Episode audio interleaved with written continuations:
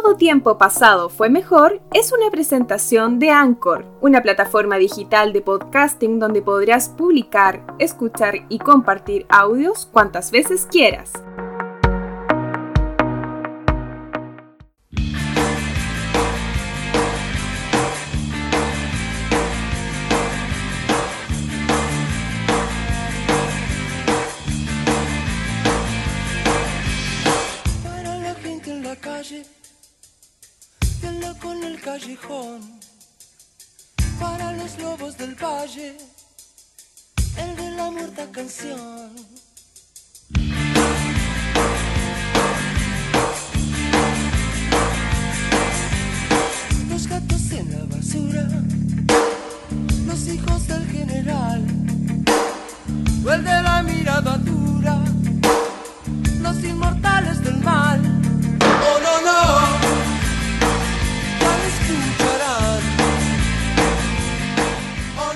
El toque de queda es la prohibición establecida por instituciones gubernamentales de circular libremente por las calles de una ciudad y o permanecer en lugares públicos, sobre todo en horario nocturno. Es por tanto una limitación o restricción legal de la libertad de circulación, considerada internacionalmente un derecho humano y por muchas legislaciones como un derecho constitucional. Bienvenidos a este quinto capítulo de la segunda temporada de Todo Tiempo Pasado Fue Mejor, en donde estás escuchando una canción llamada Toque de Queda por el grupo argentino GIT en este capítulo, diría yo, especial, donde reflexionamos y revisamos una larga línea de tiempo de todos los hechos acontecidos en este estallido social en Chile y por supuesto también en Latinoamérica.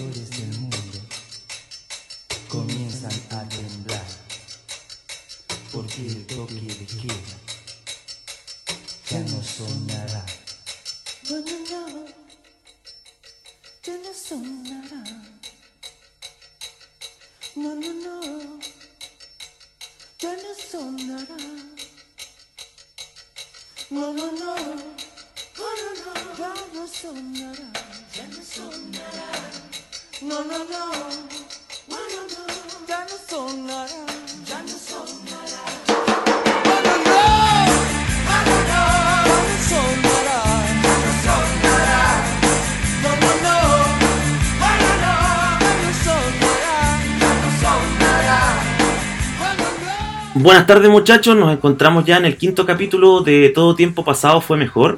Tal como terminamos el capítulo anterior junto a Francisco Paredes, eh, les comentamos también que este quinto capítulo no estaba contemplado en la, en la, en la, perdón, en la segunda temporada, pero es necesario, es necesario detenernos en algún momento. Eh, en la historia de Chile ya ocurrió esto anteriormente de una forma totalmente distinta, en un contexto totalmente distinto, pero no así las demandas sociales que en el momento anterior también se vivieron y hoy día son aún más fuertes y más críticas de poder revisar. Y para ello hoy día tenemos a una invitada especial, una mujer que nos va a acompañar hoy día, va a ser creo que la, única mujer durante toda esta temporada. Y me da alegría tenerla porque eh, ha sido partícipe tanto en la calle como en redes sociales, como en eh, información diaria de, me dedicado a leerla también, así que mm, es un orgullo tenerla acá y poder compartir hoy día unas par de reflexiones. Así que, Nadia, ¿cómo estáis? Hola, bueno, hola a todos. Primero agradecer eh, esta invitación. Me parece súper importante que nosotros igual nos hagamos cargo de, de, lo que está pasando a nivel país. Eh, te agradezco también que hagas énfasis en que es una mujer. Me gustaría también que haya más mujeres en tu programa Ojalá no solo una, sino más. Hay muchas que tenemos bastante que decir con respecto al estallido y otros temas. Así que te agradezco la invitación y bueno, empecemos a conversar de lo que hoy nos, nos aqueja. Nos aqueja. Sí. Oye, a 50 días ya eh, de que estalló este, este tema o esta demanda importante que es global prácticamente porque ya se han, eh, han intervenido muchos países, muchas personas más de otros lados. Eh, ¿qué sientes tú hoy día? Después de, haber pasado ya 50 días donde eh, hubo una radicalización potente y, y ya hoy día quizás un poco más, más lento, pero aún así la gente sigue con convicción. Eh, me pasan como varias cosas. Creo que no hay un término medio en este tema como para uno decir me siento de tal o, o tal manera. Hay días y días. Y nos ha pasado desde el primer día que esto estalló. Entonces hemos tenido días como muy efusivos en donde tenemos mucha esperanza de que las cosas van a cambiar y otros realmente donde sentimos miedo, angustia, no sabemos, uno que tiene hijos también, no sabemos en qué va a terminar porque realmente no hay certeza de nada. Por lo tanto, han sido días complicados, pero también días en donde hemos despertado, como se llama, el- hemos, de- hemos despertado como clase media, no, no clase más baja, pero sí como clase media, la clase trabajadora, la que nos endeudamos, ¿cierto? De ya no, no aceptar eh, sinvergüenzura porque sí. O sea, yo creo que ha sido más beneficioso que algo que nos aqueje. Y estoy segura que a pesar de que pasen cosas muy complicadas, que no tenemos la certeza de si el día de mañana, por ejemplo, van a volver a salir militares a la calle o no, eh, algo se va a sacar de esto.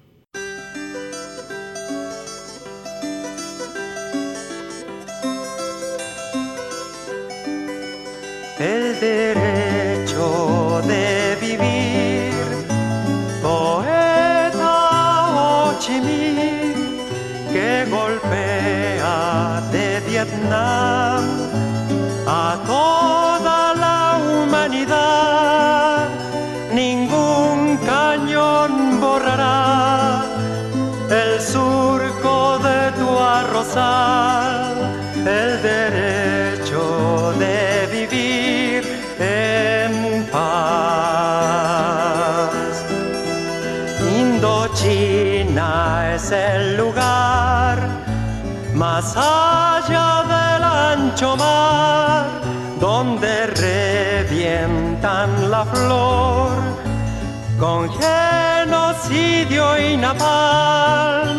La luna es una explosión. Ya, entremos, entremos a la cancha. Tenemos una línea de tiempo que, que eh, desarrollaste, digamos, eh, con, con tiempo antes de, de- de juntarnos a grabar, que costó harto, pero bueno, ya salió. Eh, ¿Cuándo parte esto? Bueno, esto parte según mi visión antes del 18 de octubre. Yo también. Hay que entender que esto parte entre el 7 y el 14 de octubre por estudiantes secundarios y universitarios, pero con más énfasis en los secundarios, y que parte por una evasión masiva al metro, ¿cierto? Porque se hace un alza, que es de 30 pesos. Sí. Y, lo- y los cabros, ¿cierto? Parten evadiendo el metro entre el 7 y el 14 de octubre de una forma eh, organizada en distintos sectores de Santiago, que es la capital. ¿Quién nos dice eso? Estudiantes secundarios una vez más. Secundarios de nuevo. O exacto. sea, el cambio generacional que, que hay desde nuestros viejos o de nuestros abuelos a las generaciones de hoy es un salto del cielo a la tierra. Principalmente porque si nosotros nos ponemos a pensar, los grandes movimientos sociales que han habido en Chile han sido por estudiantes secundarios. O sea, el más grande es este, sin duda alguna. Pero otro de los grandes fue la, la Revolución Pingüina, que fue el 2006, que nosotros estaríamos en cuarto medio. Cuarto medio. Yo en primer cuarto medio. Yo, Pero- yo- yo estaba, yo era, era dirigente del colegio. pero un, movi- un movimiento social de educación en ese tiempo Exacto. generado no solamente por, por el área, o sea, por las escuelas municipales, sino No. que fueron partícipes eh, subvencionados, particulares, en ese tiempo tú estabas en San Mateo, Sí, y yo en el- participamos en igual. Santa Marta, y se participó, se hicieron Jornadas de reflexión, Jornadas de hicimos reflexión. paro. par- eh, y partió desde nosotros, o sea, nadie nos guió, nadie guió al movimiento, o sea, eran cabros de 18 años, ¿cierto? Con una convicción segura, sin nada que perder, porque éramos solo estudiantes, no teníamos responsabilidades, no trabajábamos, solamente estábamos eh, generando conciencia, ¿cierto?, en una sociedad que nunca había dicho nada. Situación similar a la que está pasando hoy día. Eh, por ejemplo, los abuelos de estos cabros, los papás de estos cabros, los hermanos mayores, bueno, nosotros parte también de, de esta juventud, pero parte de los estudiantes secundarios, eh, son niños que no tienen nada que perder. No. O sea, ellos, yo, y yo me cuestiono y digo, quizás no lo hemos hecho tan mal con las generaciones nuevas, porque siempre dijimos, ah, no, estos millennials que no están ni ahí con nada, que pucha, nunca se han cuestionado, que yo me pongo a conversar con mi primo chico y no tiene idea, no le importa la política, no le importa nada. Y resulta que nos sorprenden con un movimiento y nos despiertan a todos como país. O sea, no, no despiertan solamente a los cabros que van en el metro, despiertan a una sociedad que por muchos años quis- quisieron decir cosas. Pero No- no, eran, no fueron capaces. no por olvidemos- miedo, terror y otras cosas. No que se- olvidemos que nuestros papás vienen de una transición entre la dictadura y la democracia, entre comillas, Sí. la democracia que hoy nos damos cuenta que Eh, quizás no fue- era fue tan tecnocracia al fin y al cabo. que no era tan democrática, ¿cierto? Pero nuestros papás vivieron con un miedo justificado completamente. Yo no los puedo cuestionar. O sea, yo no le puedo decir, no, es que tú, eh, no sé, pues tuviste miedo y no deberías haberlo tenido. Ellos vivieron una dictadura, una de las más duras de Latinoamérica, La más grande, la más larga. a cargo de Augusto Pinochet, en donde desaparecieron personas, ¿cierto? Donde por tú pensar distinto te mataban, porque es una realidad donde hasta el día de hoy no sabemos dónde están esas personas. O sea, estamos en el 2019 y hay gente que nunca más supo de sus familiares. Y no solamente murieron comunistas, o sea, digamos, murió gente común y corriente, Sí. eh, murieron inocentes, niños, se torturó, ¿entiendes? Entonces también es una generación muy distinta. Ellos ver a esta generación que no tiene miedo a nada, que sale a la calle, que le quitan un ojo y sale de nuevo a la calle sin un ojo menos, es impactante también para esa generación. Escuchaba, a partir de todo lo que hemos comentado, eh, eh, escuchaba hace unos días atrás a Mauricio Weibel, que estuvo invitado eh, a un programa de televisión. Y este tipo es un periodista que se ha dedicado y que fue el que eh, eh, votó, digamos, toda esta información acerca de carabineros y la estafa de, de los militares. Y él decía de que todos los grandes movimientos sociales que se han realizado en Chile desde la dictadura ahora siempre han sido los niños de la rebelión, que así lo, lo, lo- lo define él, los chicos que pertenecen a la educación secundaria.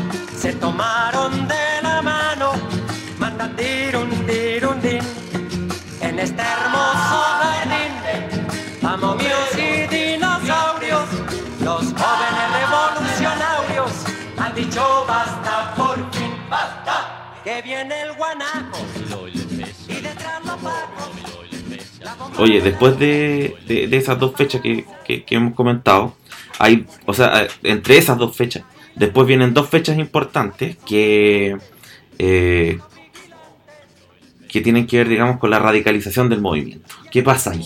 ¿Qué ocurre? Bueno, el 18 de octubre, el 18 del 10, se radicaliza este movimiento, ¿cierto? Así es. Eh, bueno, a partir de que Carabineros de Chile, a- eh, en estas evasiones de metro, ingresa a los metros y eh, reprime a los estudiantes, ¿cierto? Secundarios con gases lacrimógenos. Dentro de, la de la- de las estaciones de metro. Dentro de las estaciones de metro. Esto pasa durante el día, ¿cierto? Oh. Y, y todo, toda la gente en el fondo no, no está de acuerdo, sobre todo la gente mayor. O sea, al ver esa violencia de carabineros con estudiantes, se genera un, un rechazo hacia La fuerza de orden. de orden, en el fondo. Y esto hace que en la noche, a, priori, ¿cierto?, se quemen 20 estaciones de metro en Santiago de Chile. Eh, bueno, y ahí vienen todas estas conspiraciones, ¿cierto? De Ah, que sí. eran grupos organizados. Eh, bueno, se ha dicho que fueron anarquistas, se ha dicho que fueron grupos De Venezuela, de Cuba, Venezuela, Cuba. Rusia, igual escuché por ahí. Se dijo momento. también que estaba Rusia metido, creo que ahí hasta Trump eh, dio declaraciones de que podían ser los rusos. También se dijo que podían ser narcotraficantes, hasta la garra blanca, he escuchado que, que puede ser, ¿no? Pero lo, lo que sí tenemos en claro es que hasta el día de hoy, que estamos a 7, Hoy día estamos a 8. 8 8 de diciembre, diciembre. no tenemos nada claro, no tenemos cla- claridad en quiénes fueron. Eh, sí sabemos que tienen que haber sido grupos organizados porque fueron simultáneamente estas quemazones de los 20 metros, y, pero no tenemos nada más. No hay cámaras, no hay imágenes, no hay declaraciones, no hay presos. Eh, La única persona que está pre- presa es el que, sal- el que rompió el torniquete, que El es primero, el este profesor Ah, este ya. profesor que está, está preso, Que es ¿cierto? universitario, de, Claro, no me acuerdo él no quemó, él saltó, él fue el primero que saltó y rompió el torniquete del metro, pero no tiene que ver con los incendios, ¿cierto? Exacto. Entonces, bueno, ahí también aparece la declaración de Eric Campos, que es el presidente del sindicato TVN, Sí. que el día 29 de octubre, a partir de, de esta situación de la quemazón de metro, él hace un llamado a transparentar quiénes fueron quienes quemaron los metros, a sus superiores. Esto, esto lo hace en, en la televisión porque él se refiere a que, claro, hay evidencias de que la quemación de estos metros fue en lugares estratégicos del metro.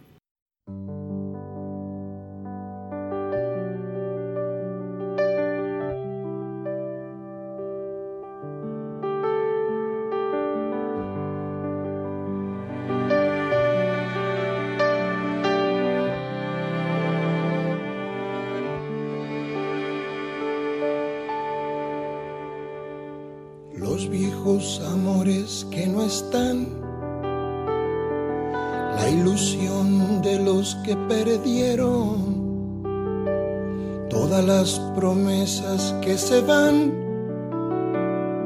y los que en cualquier guerra se cayeron. Todo está guardado en la memoria, sueño de la vida y de la historia el engaño y la complicidad de los genocidas que están sueltos, el indulto y el punto final a las bestias de aquel infierno.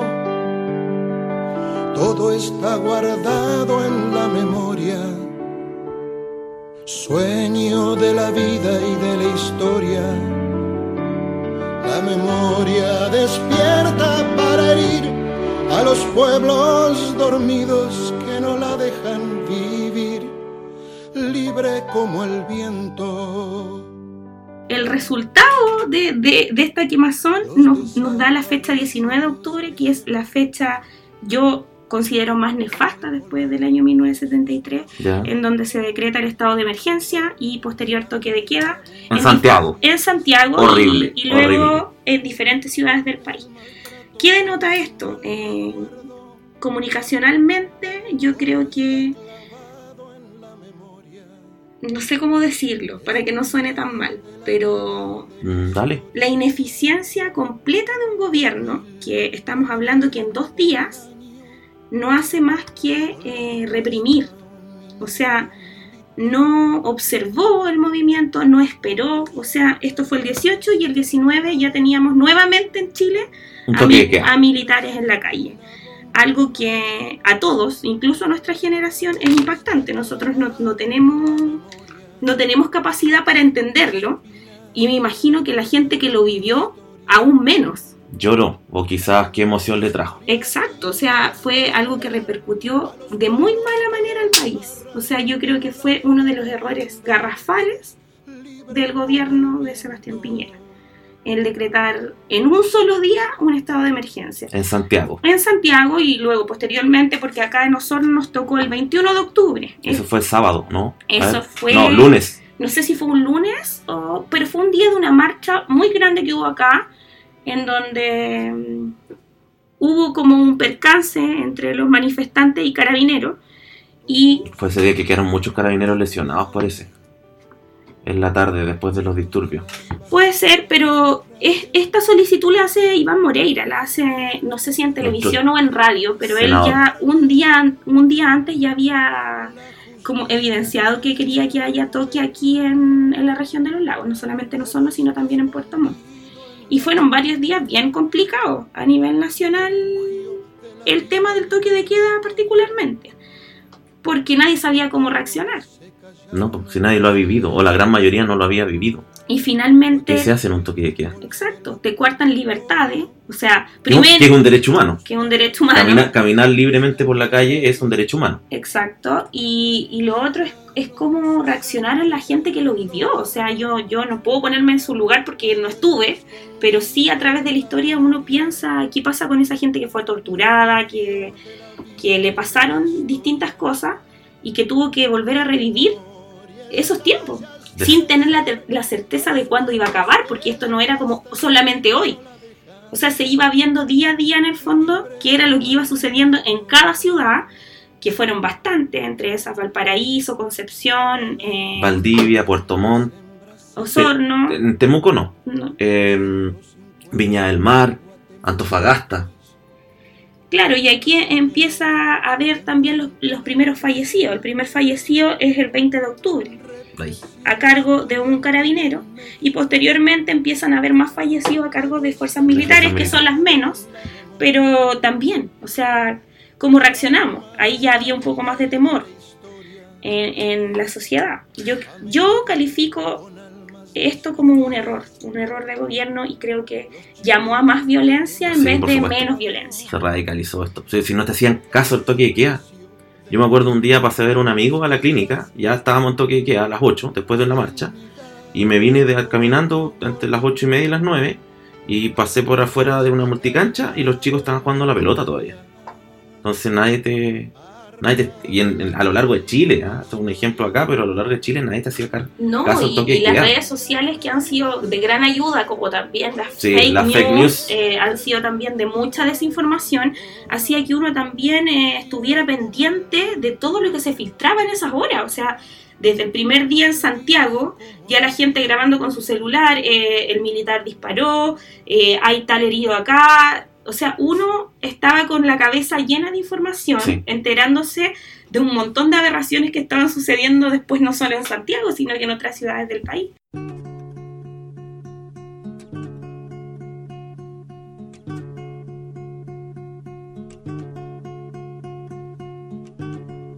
Le he preguntado a mi sombra a ver cómo ando para reírme mientras el llanto con voz de templo rompe en la sala regando el tiempo.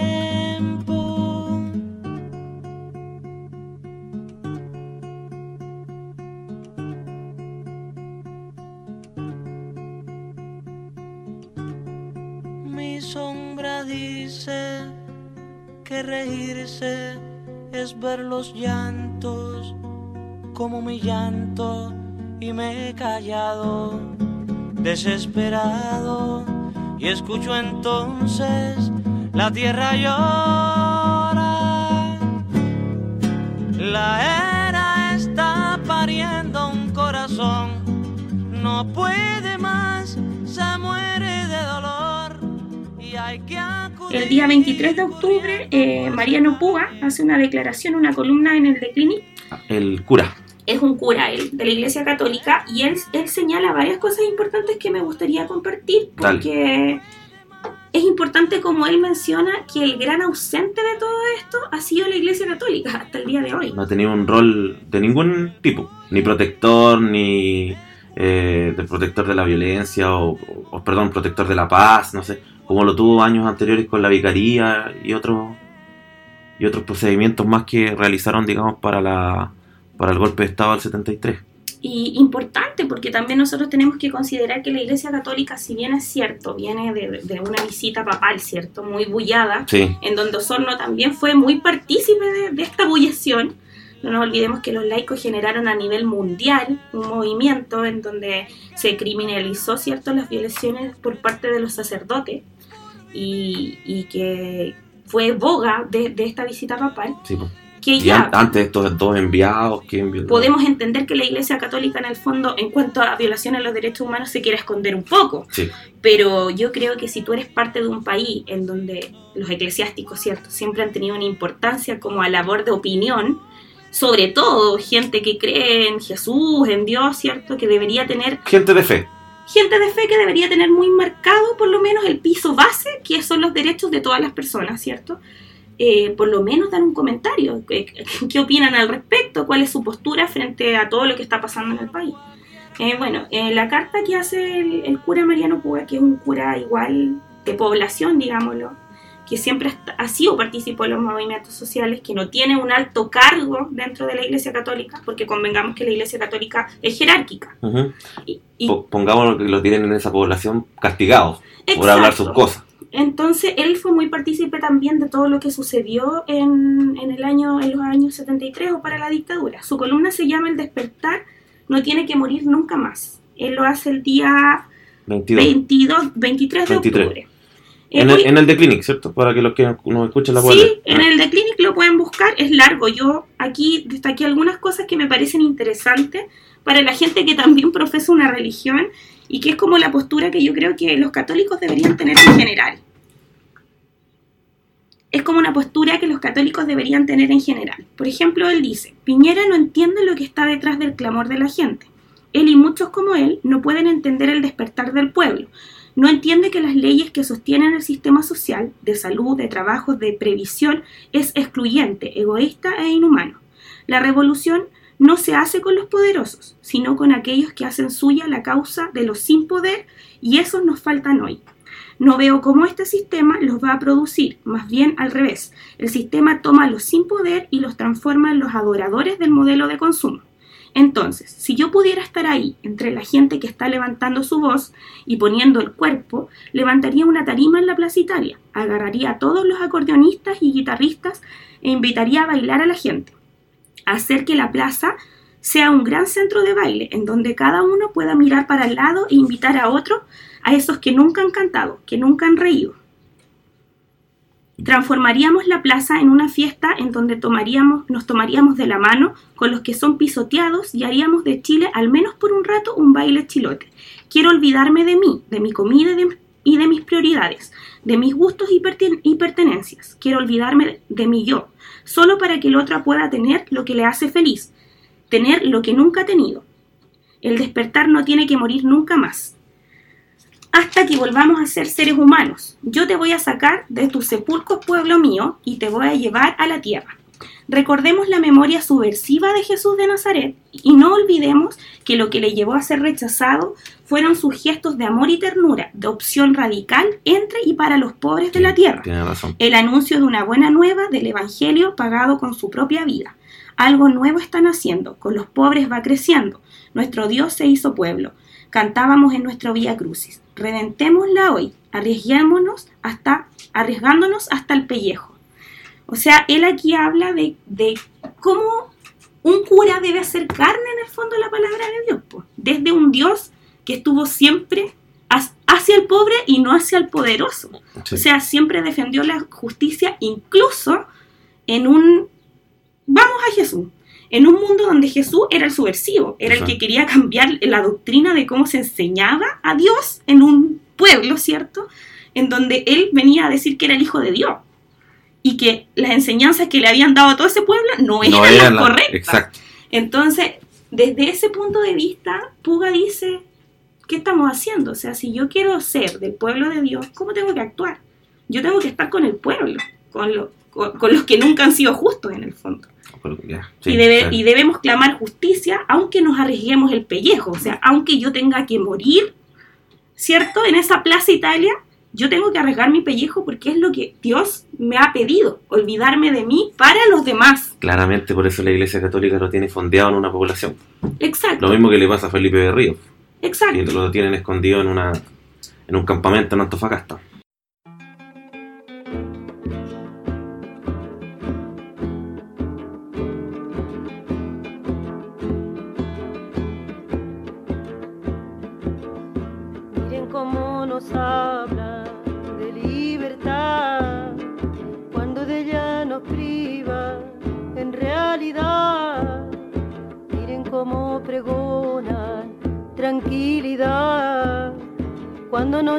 Nos atormenta la autoridad.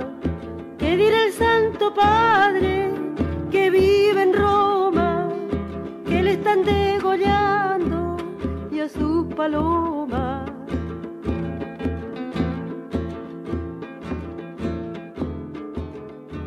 Oye, seguimos, seguimos en octubre. ¿Qué pasa después? El 25 de octubre, bueno, ahí viene la marcha más grande a Oh, nivel nacional. Marcha histórica, histórica. ¿cierto? Eh, donde más de un millón de, de chilenos salen en Santiago. Hacemos noticias a nivel nacional y a Sí, nivel internacional. internacional.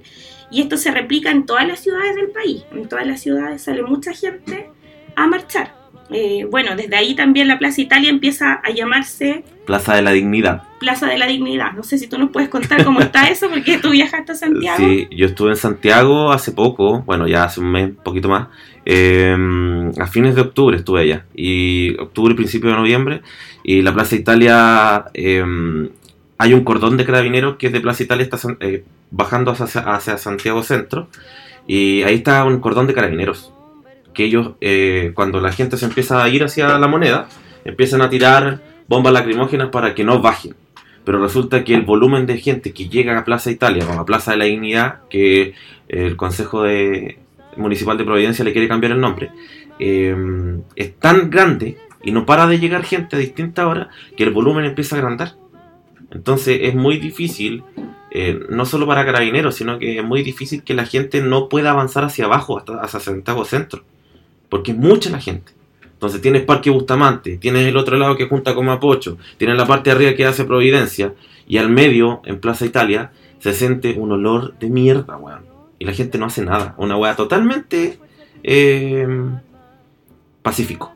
Solamente cantos, vítores, guitarras, eh, batucadas, eh, músicos con trompeta, abuelitos, y tiran lacrimógenas igual. Los incidentes que muestran en televisión, yo ahí me di cuenta y me convencí cuando me tuve que bajar en micro desde Ñuñoa, porque ahí vivía mi prima. eh, caminé todo el Parque Bustamante, pleno centro de Santiago. Eh, caminé hasta, eh, hasta Plaza Italia.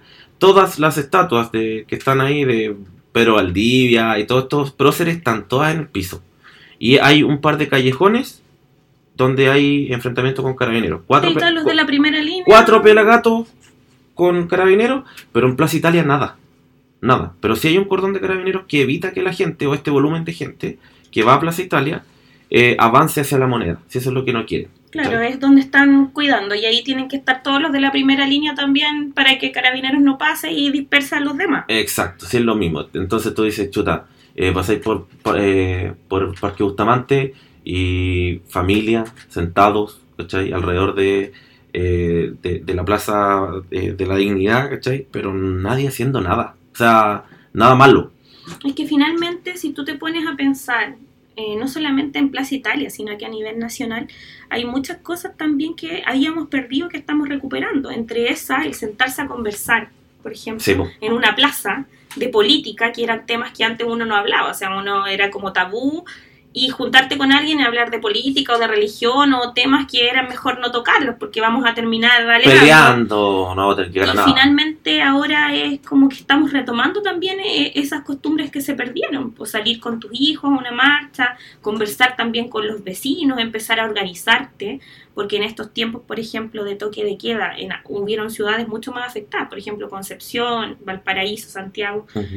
Eh, yo tengo a mi hermano allá, igual eh, no se sabía si iba a haber o no des- desabastecimiento. Se empiezan a quemar los supermercados también, no solo los metros, ¿cierto? Claro. Entonces la gente ya empieza a comer de a mucha gente, eh, por ejemplo en un departamento, oye, juntémonos hoy día, cocinemos acá, porque no había certeza de nada. O sea, no teníamos idea qué iba a pasar. Uno podía ser más gravante que otro, pero en el fondo nadie tenía la razón. No. O sea, yo te podía decir, no, mañana vamos a estar bien, y tú me podías decir, no, mañana vamos a estar todo baleado, pero nadie tiene la certeza de nada. Yo pisaré las calles nuevamente de lo que fue Santiago ensangrentada y en una hermosa plaza liberal me detendré a llorar por los ausentes.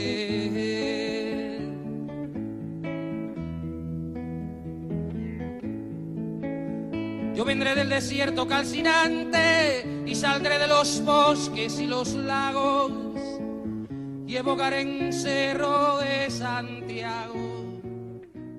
Vamos con la última fecha de octubre, ¿no? Sí, 30 de octubre. Bueno, aquí se suspende la PEC y la COP25. Oh, verdad, eso fue un golpe mediático, político, internacional fuerte para algo, para Chile, más que nada para el gobierno. ¿ah? Yo creo que para el gobierno eran como sus dos grandes eventos importantes dentro de este gobierno, en donde, claro, Sebastián Piñera sale a decir que por eh, decisión de ellos se suspende, cuando se sabe después que hubieron muchos países que ya se estaban restando a partir de todo lo que estaba sucediendo en el país. O sea, nunca fue tan cierto que eras nosotros quienes tomábamos las riendas de este caballo y decíamos no, no vengan porque aquí está la embarrada, sino que fueron los otros países quienes también se manifestaron. Recuerdo que Putin hizo una declaración grande con respecto a lo que estaba sucediendo en Chile y otra gente más. mm, Marcelo Gallardo, ¿te acordás que un par de días antes de esto se jugaba la final de la Copa Libertadores? Volviendo un poquito, y Marcelo Gallardo dijo que el partido de la final de la Libertadores pasaba a segundo plano, que a él le importaba que se arreglen las cosas en Chile, porque tenía muchos amigos en Chile, entre ellos Marcelo Sala. Entonces, eh, Vladimir Putin, que fue del mundo político, eh, la propia Greta. que- La propia Greta, que Sí. ayer también, el día de ayer, ella ya, bueno, se está llevando a cabo esta, Sí. Esta ¿cómo se llama? COP25 La COP25 se está llevando a cabo en, en España. España, sí. Y dura dos semanas. Claro, y Greta ayer, eh, el 6 de diciembre, la activista del cambio climático se refirió como un tema muy molesto para ella ver lo que estaba sucediendo en Chile, que estaba muy preocupada de lo que estaba pasando y que en el fondo también lo estaba viendo el mundo. O sea, eso denota de que este tema chileno, ¿cierto? Que partió en un país largo y angosto, estamos en la vista de todo el mundo, Sí. al parecer. Y, y no solo lo bueno, sino también lo malo. Sí, es transversal. Pero lamentablemente lo malo siempre va a estar acompañado, es, pa- es paralelo. Bueno, ese día también, el 30 de octubre, Amnistía da su informe, eh, su informe, el cual es rechazado por el gobierno unos días después. En este informe ellos dicen que las violaciones a los derechos humanos han sido sistemáticas, Sistemáticas, sí. sistemáticas a nivel país y bueno, dan todo como lo como las cifras en el fondo de todo lo que ha pasado. Eh, Que el gobierno lo rechazó. el, el gobierno Salió rechazando- el de amnistía lo rechazó eh, simplemente por la palabra sistemática. Ellos declaran que no han sido sistemáticas, que las violaciones, eh, bueno, no solamente el gobierno, las Fuerzas Armadas también rechazaron el informe de amnistía. Eso lo rechazó la subsecretaria de Derechos Humanos. Exacto. Y bueno, enfatizó en que no eran sistemáticos y la- que la gente dentro de estas instituciones que había violado los derechos en el fondo no, no eran desde el gobierno que se daba esta indicación, sino que era algo personal del carabinero, por ejemplo, que violó el derecho humano y que se estaban haciendo como el proceso legal correspondiente, dar de baja, sumarios internos, etcétera.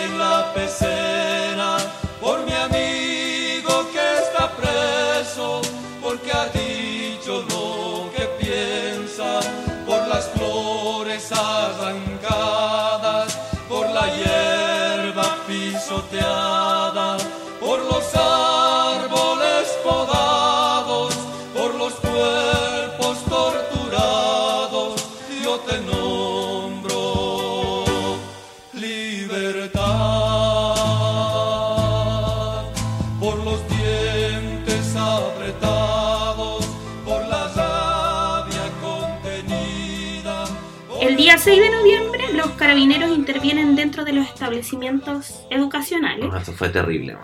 En el Liceo Manuel de Sala, eh, los profesores tuvieron que salir a hacer un cordón humano para que las fuerzas especiales de carabineros no ingresen a los liceos. Creo que fue en este y en uno de niñas, donde a una niña le... La, la niña quedó la cagá. Sí, creo, Disculpando la palabra, pero quedó, quedó la cagá. creo que le dispararon perdigones Sí. en una pierna, no recuerdo bien. Pero a partir de esa fecha es el Colegio de Profesores como gremio ya se hace partícipe a nivel nacional. Porque antes, claro, uno como ciudadano podía participar de las marchas, etcétera, pero aquí se hace una declaración como profesorado y se invita a la paralización nacional o a la huelga general que es el 12 de noviembre. Eh, cerca de esa fecha igual se cerraron las clases en el Instituto Nacional y en el INBA, Sí. en el Instituto Nacional eh, Barbarana. Bueno, y también tenemos que hablar sobre la contingencia acá de Osorno. Acá hay muchos colegios ya ¿Verdad? que se tomaron, liceos, eh, no solamente liceos, colegios particulares son mencionados también. Los colegios particulares empezaron a marchar, como el Osorno College, etcétera, el Sí. San Mateo también, creo. El, el INACAP está tomado. Eh, o- soltaban la toma esta semana, pero INACAP, ULA, eh, Santo Tomás Santo también. Tomás también, que son particulares. ULA no, pero igual hay una mención importante ahí de la mancomunión que significó no solo el tema educacional para estas instituciones, sino que apoyaron de alguna manera, quizá un poco más radical, el tomarse los, los lugares. Pero, por ejemplo, ¿qué va a pasar con el Carmela, el Lero, que igual están en toma? Sí, pues todavía están en toma. Es importante eso porque la verdad es que paralizaron también todo el sistema educativo, pensando que ya se corrió la PSU, Sí. el Ah, CIMSE no se dio, o sea, se Mm. dio pero es de una manera investigativa, ¿cierto? no, Y eso, eso acá, por ejemplo, acá en la región fueron, más de 12 colegios los que no rindieron el Sí. CIMSE de cuarto No, básico. eso fue una tosudez política eh, hacer una prueba que mide eh, estándares de conocimiento eh, sabiendo de que no ibas a tener un universo eh, o una muestra digamos o un universo eh, valorativo donde podías sacar conclusiones eso fue una tosudez Es que que también, no en las tenemos que, también tenemos que pensar que la tosudez también viene desde el gobierno. O sea, uno tiene que pensar quién es la ministra de Educación, No, que sigue sí. siendo la ministra de Educación. Nosotros como docentes tuvimos un paro de dos meses. O sea, en donde logramos prácticamente nada y la tosudez de la ministra se vio durante los dos meses de paralización, en donde prácticamente un mes y medio no quiso hablar con nosotros, solo envió representantes. Sí, subsecretario Entonces ya perdimos ahí un, un tiempo importante con los estudiantes y ahora los estudiantes se toman los establecimientos y es un año igual que genera mucha pérdida en cuanto a contenido. Eh, bueno, y aquí los profesores también nos hacemos cargo de que siempre sean nuestros estudiantes quienes vayan a la batalla porque estábamos muy calladitos atrás, pero resulta que nosotros también somos los adultos de esta situación. Como docentes tenemos que tener una postura frente a este estallido social. Entonces a partir del 6 de noviembre nosotros nos hacemos cargo como gremio y el día 12 se produce la huelga general en donde diversos sindicatos ¿cierto? y gremios paralizan el país. Ese fue 2 y 13 que fue martes y miércoles Martes y miércoles, grandes marchas a nivel país. eh, profesionales de la salud pública y privada acá nosotros no se dio Sí, se dio. De hecho, hubo una marcha que partió aquí en la Escuela España, que fue una marcha muy grande, en Sí. donde participaron muchos gremios, no solamente salud, educación, varios gremios, y se marchó por todo Osorno, hasta Rahue. Y bueno, en el día todo pacífico y hermoso, pero en la noche eh, empezaron a haber varias situaciones, ¿cierto?, a nivel país. Saqueos, más incendios. Fue la noche más brígida de, de todo el estallido social. Fue una noche muy eh, tensa. Y el día, el- ese día en la noche, el 12 de noviembre, Sebastián Piñera sale, ¿cierto?, a dar un, un comunicado Oh, sí, en mío. donde todos creíamos que nuevamente íbamos a volver a este toque de queda eh, o a este estado de emergencia por todas las cosas que estaban pasando en el país. Y nos hizo esperar bastante porque salía a las 9, luego a las 9 y media, después a las 10 y no sabíamos qué pasaba en la moneda, no sabíamos, estaba, estaba Blumel ya, ya había... Blumel estaba desde el principio, se Sí, que- porque aquí ya había, el 28 de octubre fue el cambio Fue el de cambio, gabinete. Entonces ya estaba con Bloomer viendo. Yo personalmente creía que sí iba a volver un toque de queda, o sea que él iba a salir a decir eso. Mm, Yo no, estaba, estuve en la duda hasta el final y la verdad es que eso iba a traer mucha más violencia esa propia noche. Que, que todavía no empezaba, en definitiva, pero eh, iba a ser peor. Y finalmente sale, ¿cierto? Y él habla sobre que decidió estar por la paz, ¿cierto? Y no la violencia. Mm. Y le da toda la potestad al Parlamento para que genere instancias de estabilizar al país.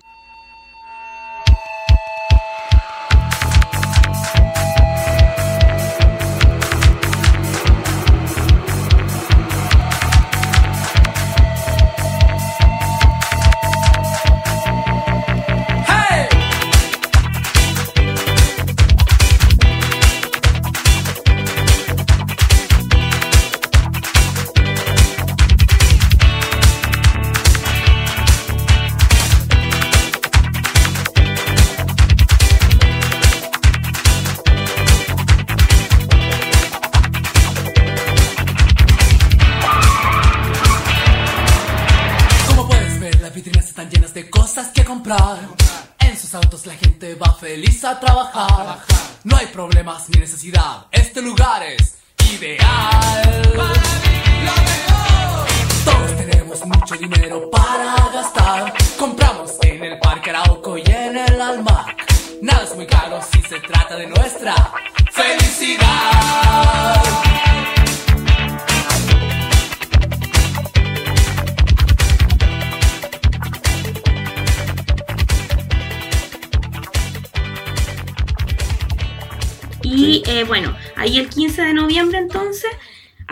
de que él delega cierto esta responsabilidad a los, partam- a los parlamentarios, se da esta jornada que se establece como histórica en donde se hace este pacto por la paz. Claro, donde se afianza la idea de una nueva constitución para Chile. Exacto, una constitución, una nueva constitución, ¿cierto? Que sería a partir de Abril de abril 2020. del 2020, donde se reali- realizaría el plebiscito. Y bueno, aquí hay varias, varios detalles pequeños. En general, no es tan malo, porque podemos partir de una hoja en blanco y de una nueva constitución real. Sí, esa es una buena idea. Esa es una buena instancia. Ahora, quienes no, por ejemplo, no saben mucho de- del tema este, porque yo igual me tuve que instruir y uno tiene que estudiar. Yo creo que esa es la gran labor de nosotros como chilenos. ¿ah? De aquí a abril. Yo creo que de aquí a Lea- abril- son 125 páginas la constitución, no son tantas. Te las puedes leer dos días, tres Sí, días. no, y hay resúmenes, Sí. miles de resúmenes que te explican punto por punto, hay videos, hay una infinidad de material, pero yo creo que nuestras labores como chilenos a partir de, de este pacto es no solo estudiar, sino hacernos partícipes de la votación como tal. Sí. Ese, va- ese va a ser un, un- un momento, por lo menos para mí como docente, el otro año en los ramos que tenga, tenerlo como momento de reflexión. Ni siquiera pensarlo como pasar materia, sino que un momento de reflexión y, e invitar a participar del plebiscito. O sea, porque a mí me parecería muy extraño, ¿cierto?, que teniendo la instancia para cambiar, una, ah, para cambiar esta constitución, esta constitución de, de- de la dictadura, ¿cierto?, que, viene arrastrándose, que tiene muchas cláusulas, etcétera, que Quórum enormes. quórum enormes, eh, no se vaya a votar, sobre todo la gente que anda en las calles, que somos bastantes. Entonces, no se olviden que la derecha en este país tiene un voto duro, ellos votan siempre. Por algo salió Sebastián Piñera. Sí, O sea, los que no votamos somos nosotros. Yo particularmente voto, pero hablo de nosotros como el general, ¿me entiendes? claro. Yo siempre he votado. Hacernos, yo igual desde los 18, pero hacernos cargo de que es muy importante votar. Nosotros estamos en un sistema democrático hoy en Chile y eso no se puede perder. No somos anarquistas, somos un sistema democrático, queramos o no. Y la democracia se establece a través del voto. Y en esta instancia, o particularmente en esto, tenemos que informarnos, tenemos que organizarnos y tenemos que votar. Sí. Bueno, para los que nos escuchan, yo principalmente estoy a favor de todo este tema y también estoy a favor de que en esta próxima constitución se establezcan más mecanismos de, de control ciudadano desde la sociedad civil para lo político. Mira, yo estoy de acuerdo en el tema de que podemos partir de una nueva constitución que quizás va a quedar muy piñufla, porque Sí. compartimos de una hoja en blanco, que es algo bueno. Bueno, yo estuve escuchando a Fernando Atria, él tiene un video en su página principal ¿En y YouTube? tiene un ¿En video YouTube? en YouTube y tiene un video también en una radio que es la ADN, donde lo entrevista Fernando Paulsen, creo. ¿Puede ser? Combinación clave. Sí. Con clave clave, algo así. Ya sí, Sí, sí. en donde también lo entrevistan y él da todos los detalles de por qué es algo bueno para el país establecer una nueva constitución, que no es un engaño esa parte, esa parte no es un engaño.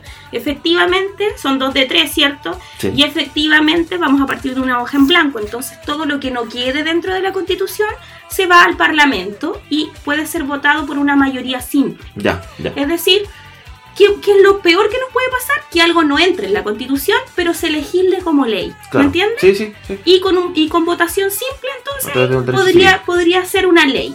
Entonces hay doble responsabilidad muchachos, porque no solamente nosotros tenemos que votar en este plebiscito, sino tenemos que votar por el Parlamento Por el para par- tener quórum en el Parlamento. Exacto.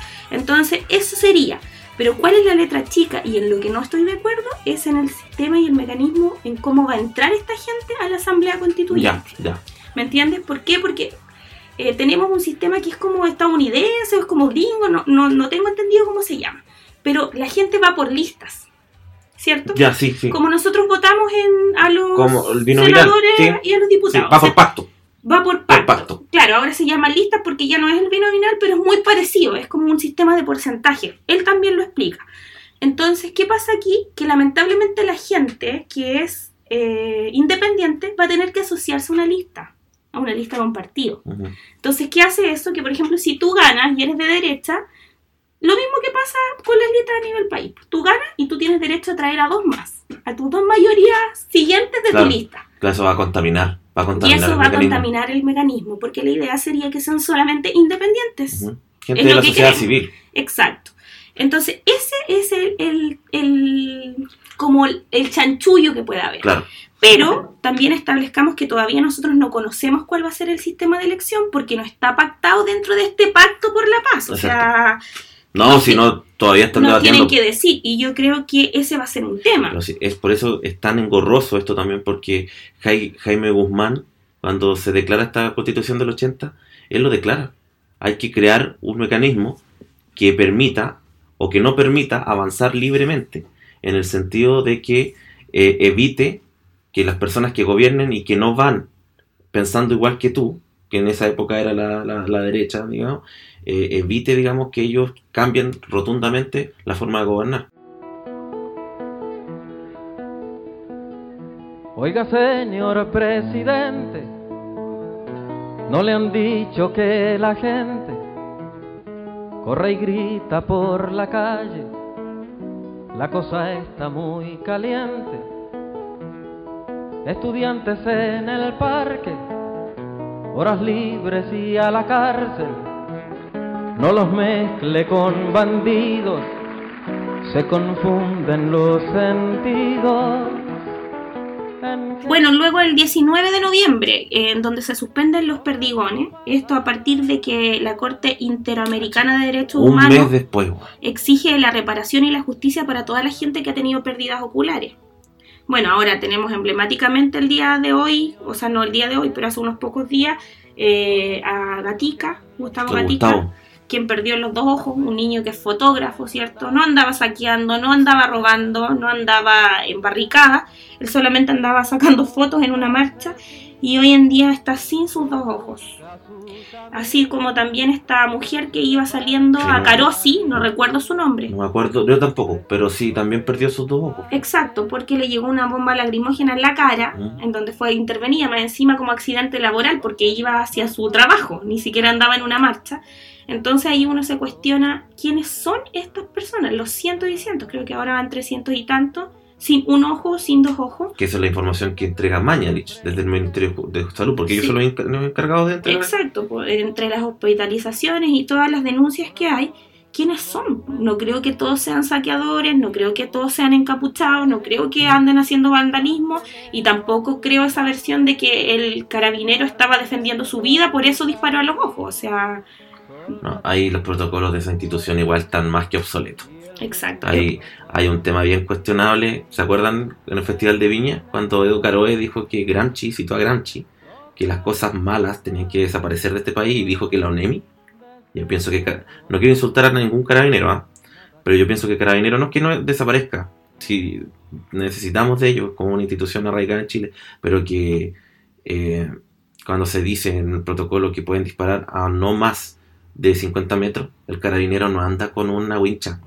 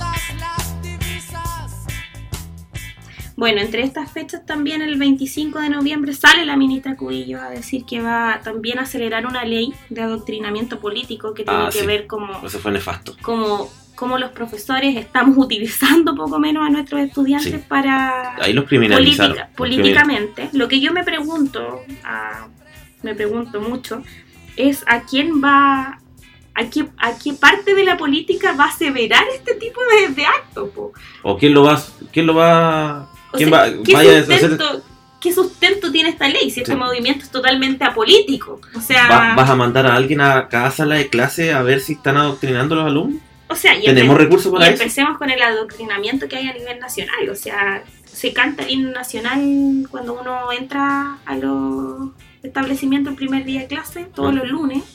Eh, se celebra el Día del Carabinero, eh, de los libros de historia, el 21 de mayo. Hay, o sea, si hablamos de adoctrinamiento, somos todos adoctrinados a nivel país, porque aquí ella le llama adoctrinamiento político. Esto es como cuando te crearon una figura bacán de O'Higgins Y no lo es. todos los colegios que son Opus Dei, todos los colegios que son, o sea, no te podría Católicos. católico, eh, no sé, estos colegios que son Adventista. adventistas, o sea, no. No Está sé. influenciado en cierta medida de algo, Siempre ¿cachai? estás influenciado por algo, entonces no sé.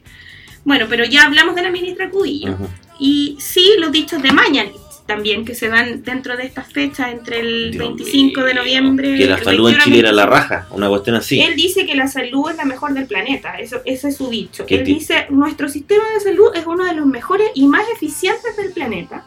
Y esto lo hace el día 21 de noviembre a las 12.41 de la mañana, que yo creo que es lo que genera la violencia en contra de él particularmente, porque se El ha funcionario de la salud, po. o sea, los funcionarios de la salud están devastados. O sea, recordemos que el 28 de octubre hay un cambio de gabinete y estos dos ministros que han tenido, eh, que son las, las áreas más críticas de la nación, educación y salud, no salen, o sea, los mantienen. Con este tipo de dicho, en donde sabemos que la gente se muere en las salas de espera en nuestro país. Sí. En donde en mayo ya no hay medicamentos para entregarle a las personas. Y también sabiendo que Jaime Mañalich, por ejemplo, fue expulsado del colegio médico por graves faltas a la ética, Exacto. falsificó fin a listas de espera dejando sin atención médica a 30.000 pacientes y destinó 20.100 millones de pesos a clínicas privadas quitando recursos a la salud pública. O sea, con esos antecedentes Él es ministro de salud. es ministro de salud. Y se hizo vista gorda, gorda por parte del presidente en el fondo y no hubo cambio. Sí, porque sacó a Santelice, que era antes, colocó a Mañalich y debería haberlo sacado ahora. Sí, sí, no, no lo quiere el gremio, no lo quieren sus pares, no lo quieren los trabajadores, o sea, del servicio público en salud. No, y, y finalmente él va a los establecimientos de salud, ¿cierto? Y lo funan. y lo funan. O sea, es que ¿qué más va a hacer la gente si la gente está enojada? Estamos en, en una sociedad que está enojada, sobre todo en estas áreas que son las más complicadas. Tenemos una privatización de la educación, tenemos una privatización de la salud en este país, donde la gente pobre se muere o se educa mal, en ambas de las dos cosas. Y es así, nos han sectorizado por años. O sea, hasta no, ni siquiera vivimos en los mismos barrios, po. a eso voy. ¿Me entendí? La gente pobre en un lugar, la clase media en otro lugar y los ricos en otro lugar. Mm. Y lo mismo pasa con la educación y lo mismo pasa con la salud. ¿Entiendes? Santiago es un ejemplo de eso. Santiago y Osorno, aquí tenemos la miseria, por ejemplo, el, el loteo arriba, el loteo Pilauco. Loco, sí. ¿Me entiendes? O Todo sea, alejado, weón. la gente no vive con la, ni estudia con la gente común y corriente. Y si llega un clase media ya, por ejemplo, a un colegio de elite, es porque los papás se sacan la cresta. Y tienen que trabajar en tres o cuatro cosas, pero no es porque les alcance, ¿me entiendes? Antes ustedes estaban becados y estudiaban en el San Mateo, pero por Sí. becas, Exacto. ¿me entiendes? Y eso tenía que ver con la meritocracia. Pero eso no también. tiene, y eso no tiene que ver con un sistema, o sea, Mm. el sistema es nefasto por donde se le mire. En 200 metros, gira a la derecha y corre con Chetumare que vienen los pacos. Cacerolazo, cacerolazo, cacerolazo, cacerolazo, cacerolazo, cacerolazo, cacen, cacen, cacen. Quema despierta, renuncia Piñera. La alameda es nuestra la moneda. Cuchara de palo frente a tus balazos y el toque de queda. Cacerolazo no son 30 pesos, son 30 años la constitución y los perdonas. Con puño y cuchara frente al aparato y a todo el estado. Cacerolazo, escucha vecino, aumenta a la vecina y a la barricada de gasolina. Y con respecto a eso, el día 2 de diciembre, hace poquitos días, Sebastián Piñera logra el mínimo histórico, Ah, sí. ¿cierto? 4,6. que es el 4,6, que es la, la aprobación del mandatario, dice corresponde a una baja de 4,5 puntos con respecto al 9,1% que arrojó la medición que hubo en octubre. Y el gabinete de ministros también presentó una baja, dice, de, de 9,8% a un 5,7% de aprobación. La aprobación del presidente Sebastián Piñera alcanzó un nuevo mínimo histórico en el mes de noviembre, de acuerdo a la encuesta Pulso Ciudadano, que este lunes entregó los resultados correspondientes al mes ya que está recién terminado. De acuerdo a las cifras, el mandatario alcanzó solo un 4,6 de aprobación. En tanto, la desaprobación llegó a un 78,1, lo que representa un incremento del 17% con respecto al mes anterior. Nefasto. Nefasto, pero se veía venir. O sea, tenemos que pensar que mucha de la gente que marchó también votó por él. Claro, claro, por supuesto que sí. po. Y me alegra, y me alegra, Que me, se den me alegra que se den cuenta de, de, de que, porque es importante el voto informado. O sea, uno no puede andar votando por quien quiera. O sea, por quien me tinque o por el menos malo. Eso, esos tiempos ya pasaron. Claro. Uno tiene que informarse, estudiar, ver quién va a ser tu presidente. Oye, si el voto es un medio de control social, No olvidemos, Ciudadano. no olvidemos quién es es una Sebastián, herramienta democrática. quién es Sebastián Piñera. O sea, desde el día uno que él se postuló, todo, yo creo que todos teníamos claro. Sí, es uno de los personajes eh, de la economía chilena más importantes que se ha cagado medio mundo. Partiendo por a, a Horst Polman cuando le dijo que el negocio de la Transbank era malo y después renunció y lo trajo él y se hizo millonario. ¿cachai? Entonces, eh, de ahí en adelante, de ahí en adelante ya eh, es complejo confiar en una persona que lógicamente va a tener por encima de él eh, lo, o sea, por encima de todos nosotros va a tener sus intereses, sé, en definitiva. Y no solamente él, sino que toda la clase política que lo acompaña y de cualquier lado que sea. Ya no, es, no es un tema contra, netamente contra él, al contrario.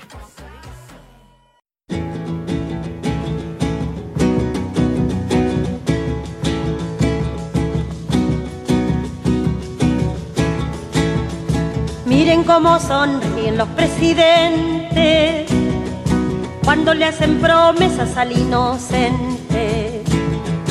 Miren cómo le ofrecen al sindicato este mundo y el otro los candidatos. Miren cómo redoblan los juramentos, pero después del voto doble tormento.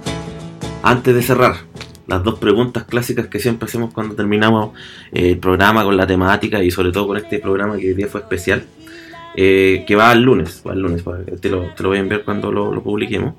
Eh, todo tiempo pasado fue mejor, para mí por lo menos sí. Siempre recuerdo cosas antiguas que me gustan harto. ¿Y qué cosa traerías de los tiempos pasados, hablando del año 2000 hacia atrás, a los tiempos de hoy? Del año 2000 hacia atrás. Sí, algo puede ser no lo que tú quieras.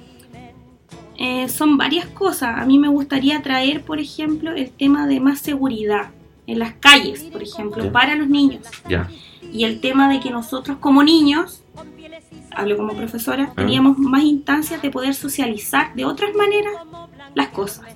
Por ejemplo, podíamos salir a jugar a una calle, tranquilamente. tranquilamente, podíamos socializar con los vecinos sin que el papá pensara que nos iba a pasar algo, podíamos estar hasta altas horas jugando y vivíamos la niñez de otra manera. Sí, somos de la misma edad prácticamente. En, en ese sentido, también habían muchas cosas injustas a nivel país y a nivel mucho, pero los niños tenían sus espacios y sus tiempos claros, o sea, nosotros pudimos vivir una niñez, no así los tiempos de ahora, ¿me entiendes? Entonces lo comparo porque por todo este tema del cename, niños criminalizados, eh, niños que también están como en un sistema también muy de computadores y no Redes socializan, sociales. redes sociales, y que también eso hace que crezcan muy rápido. Incluso en este mi- mismo minuto en el país están creciendo muy rápido con, lo- con el nivel de temas a los que se tienen que enfrentar. Son niños mucho más angustiados, con otros tipos de problemas. Eso me gustaría traer, como una infancia más, eh, ¿cómo decirlo? Más sana, como la infancia que tuvimos nosotros, porque yo creo que todo es la, todo el ser humano, su pilar es la infancia. Y cuando eso se ve en- entrucado, Tenemos niños como los de hoy día que tienen rabia con el mundo y que no les importa si mueren, si queman, si saquean. Y eso también es parte de nuestra labor como sociedad. El derecho de vivir sin miedo en nuestro país. En conciencia y unidad con toda la humanidad. Ningún cañón borrará el surco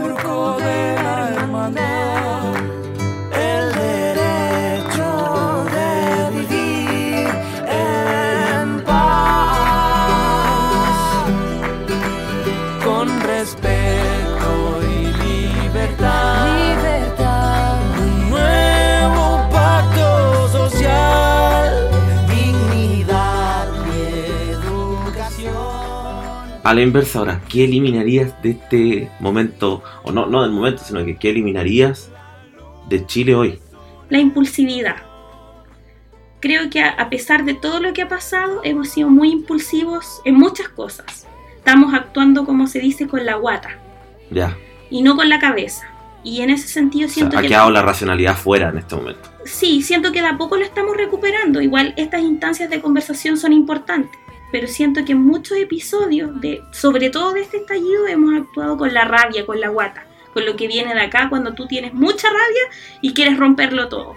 Y siento que hay que ser más inteligente en algunas instancias. O sea, tenemos que ir un paso más adelante. Porque cuando uno actúa con la impulsividad y la guata, es muy es como lo que le pasa a los diputados cuando votan. Claro. Ya no hay momento de arrepentirse No, después. Ya la Y- cagaste, ¿no? y resulta que nosotros también como pueblo la hemos cagado en, est- en estos días. Entonces siento que, hay que, que eso me gustaría eliminar. Me gustaría que seamos más racionales, que empecemos a, a conversar, a organizarnos, pero bien, o sea, desde sentarnos y sí, todos tenemos rabia, todos tenemos mucha rabia, algunos más que otros, sobre todo los, los que han sido más apaleados por este sistema, pero es momento de sentarnos a pensar cómo vamos a trabajar para construir una nueva sociedad porque no podemos estar años y años impulsivamente, porque eso nos hace mal a todos finalmente. Ujú. Tenemos que empezar a construir, ya destruimos, hay que construir ahora. Y para eso hay que ser racionales. Eso. Bueno. Oye, eh, ya diste el mensaje, pero ¿algún mensaje? Tú eres profe de, educación, de educación diferencial, Sí, trabajáis en un lugar súper vulnerable que es Bahía Mansa. Una vez igual llega por allá el podcast del programa, no sé, algún mensaje. bueno, a todos los que están escuchando, un mensaje, no, un saludo a todos, sobre todo a los profes, eh, decirle a los docentes de este país que, claro, somos un poco mal vistos, pero la verdad es que en nuestras manos está poder crear, ¿cierto?, una sociedad más justa, mejor, quizás no a partir de las leyes, pero sí desde el pensamiento crítico, como decía antes, y eh, del respeto, del respeto hacia un otro, no importando eh, su clase social, su religión, etcétera. Yo creo que a partir de eso podemos construir una sociedad mucho mejor que la que tenemos y no solamente lo creo, yo, yo estoy convencida de eso. Así que eso, un saludo a mi comunidad de, de Bahía Mansa, en donde trabajo ya hace cinco años como educadora. Eh, bueno, y a la gente que es pescador tenemos, y a la gente que es mapuche huilliche, que me han enseñado bastante estos años también de la cultura. Eh, ojalá que se involucren en esto, bueno, ellos ya han hecho marchas y todo, pero que se involucren también como etnia. Ojalá ellos puedan tener una participación importante en todo lo que es la nueva constitución, que puedan llegar a ser una nación, esta nación puede ser plurinacional Sí, por supuesto. y que ojalá tengan la instancia de poder hacerlo porque tienen mucho que decir también como, como etnia mapuche. Así que eso, amigo, te agradezco la invitación, así que ya está grabado al fin el programa. Sí, por fin. Así. Hay que editarlo y subirlo, ¿no? Nada más. El día lunes lo, lo colocamos a disposición de todos. Eh, un agrado. Ya fue este quinto capítulo. Nos vemos en dos semanas más cuando tengamos de invitado a una persona que nos va a acompañar con ritmos un poco más sandungueros, no tanta tristeza como la que tenemos hoy día, porque ya se va a acercar a este nuevo año 2020 que ojalá para Chile y para todas las personas sea un mucho mejor año. Nos vemos hasta el próximo episodio. Todo tiempo pasado fue mejor fue una presentación de Anchor, una plataforma digital de podcasting donde podrás publicar, escuchar y compartir audios cuantas veces quieras.